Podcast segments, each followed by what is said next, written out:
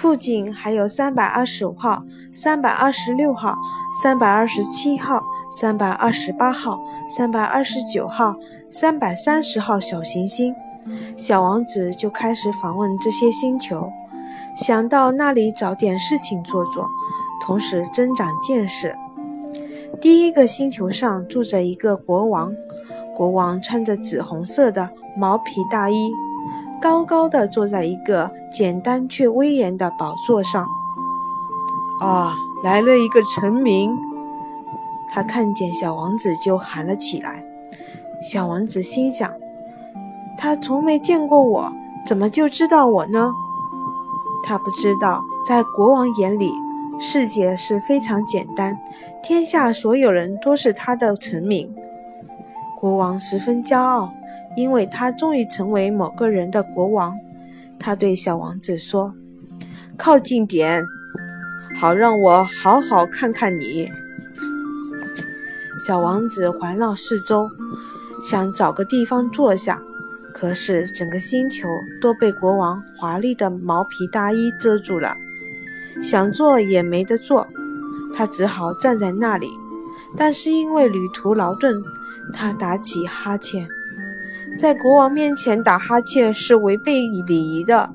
这位国王对他说：“我禁止你打哈欠。”我实在忍不住。小王子难为情地说。我长途跋涉来到这里，还没睡过觉呢。那好吧，国王说：“我命令你打哈欠。好多年以来，我都没有看过别人打哈欠。对我来说，打哈欠倒是件新鲜事。来吧，继续打哈欠，这是命令。这倒让我感到紧张。我打不出来。”小王子红着脸说：“嗯。”嗯，国王回答说：“那么我命令你忽而打哈欠，忽而不打。”他咕咕哝哝，显得有点恼火。因为国王认为最重要的是他的权威要受到尊敬，不许有人违抗他的命令。这是一个专制君主。可是由于他的心地善良，他下的命令都是理智的。如果我命令他，滔滔不绝地说：“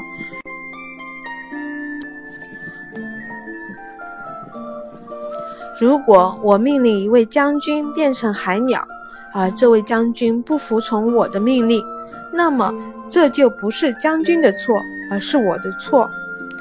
请问我可以坐下吗？”小王子局促不安地问。“我命令你坐下。”国王一边回答，一边煞有介事地把他的毛毯大衣挪了一下。可是让小王子感到很奇怪的是，这个星球实在太小，国王统治什么呢？他对国王说：“陛下，请原谅，我想问你一个问题。”我命令你问我问题。国王急忙地抢先说。陛下，你统治什么呢？一切。国王简单明了地回答：“一切。”国王用心用手指一指自己的星球，还有其他星球，以及所有的星星。所有这一切。小王子问：“所有这一切？”国王回答：“原来他不仅是个专制君主。”而且是个统治全宇宙的君主，那么星星都服从您吗？那当然，国王对他说：“他们都服从我的命令，我绝不允许违抗。”这样的权利让小王子惊叹不已。如果掌握这样的权利，那么他一天就不是只看到四十四次日落，而是七十二次。甚至一百次或两百次日落，也不必挪用他的椅子。他想起了被他抛弃的小星球，有点忧伤，于是鼓起勇气向国王提出了一个请求：“我想看一次日落。”请您命令太阳落下山吧。如果我命令一位将军像蝴蝶一样的从一朵花飞到另一朵花上，或者命令他写出一个悲剧剧本，或者变成一个海鸟，而如果这位将军接到命令而拒不执行的话，那么这是他的错还是我的错呢？那当然是您的错。小王子语气坚定地回答：“完全正确。只能要求每个人做他们力所能及的事情。”国王接着说。权威首先建立在理性的基础上。如果你的命令老百姓去投河自尽，他们就会起来造反。我的命令是理智的，所以我有权要求别人服从。那么我的日落呢？小王子又问。他一旦提出一个问题，就不会放弃。你会看到日落。我会要求太阳落山，不过按照我的统治原则，我得等到条件成熟的时候，那是我的政治秘诀。那要等到什么时候呢？小王子问。嗯嗯，国王在回答之前，先翻阅了一本厚厚的日历。日落大约在在大约在今晚七点四十分。你将会看到我的命令一定会被服从的。小王子打起哈欠来，没能看到日落，他有点遗憾，也有点厌烦。我在这里没事情可做，他对国王说：“我要走了。”别走！这位因为刚刚有了一个臣民而骄傲万分的国王说：“别走！我任命你做我的大臣。什么大臣？”司法大臣，可您这儿没有一个人需要审判呢。很难说。国王对他说：“我还没有巡视过我的王国，我很老，一路一一走路我就累。另外，我这里也放不了马车。”哦，可是我已经看过了。小王子探身朝星球的另一端看了看，那边也没有一个人。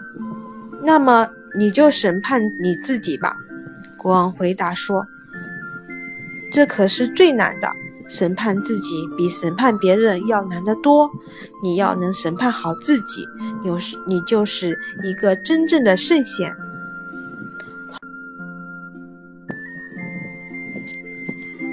我吗？小王子说：“我无论在哪里都可以审判自己呀，我没有必要留在这里。”嗯嗯，国王又说：“我在想，在我的星球上的某个地方，有一只老耗子，夜里我听得见它的活动的声音。你可以审判它，你可以时不时的判他死刑。”因此，他的性命取决于你的决定。但是，你要有节制的使用这只耗子。每次审判后，必须赦免他，因为我这里只有这一只耗子。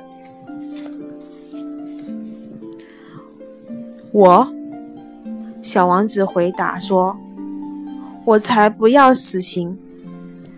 我想，我还是要走。”不行，国王说。小王子还是准备走，但是为了不使老国王难过，就说：“如果国王陛下想要得到服从，您可以给我下一个合理的命令，比如说，您可以命令我一分钟之内必须离开。我认为这个命令的条件是成熟的。”国王什么也没有回答。小王子起初有点。犹豫不决，随后叹了口气，就离开了。我派你当我的大使！国王匆忙地喊道。国王威风八面的样子。小王子在旅途中自言自语：“这些大人真是的，太奇怪了。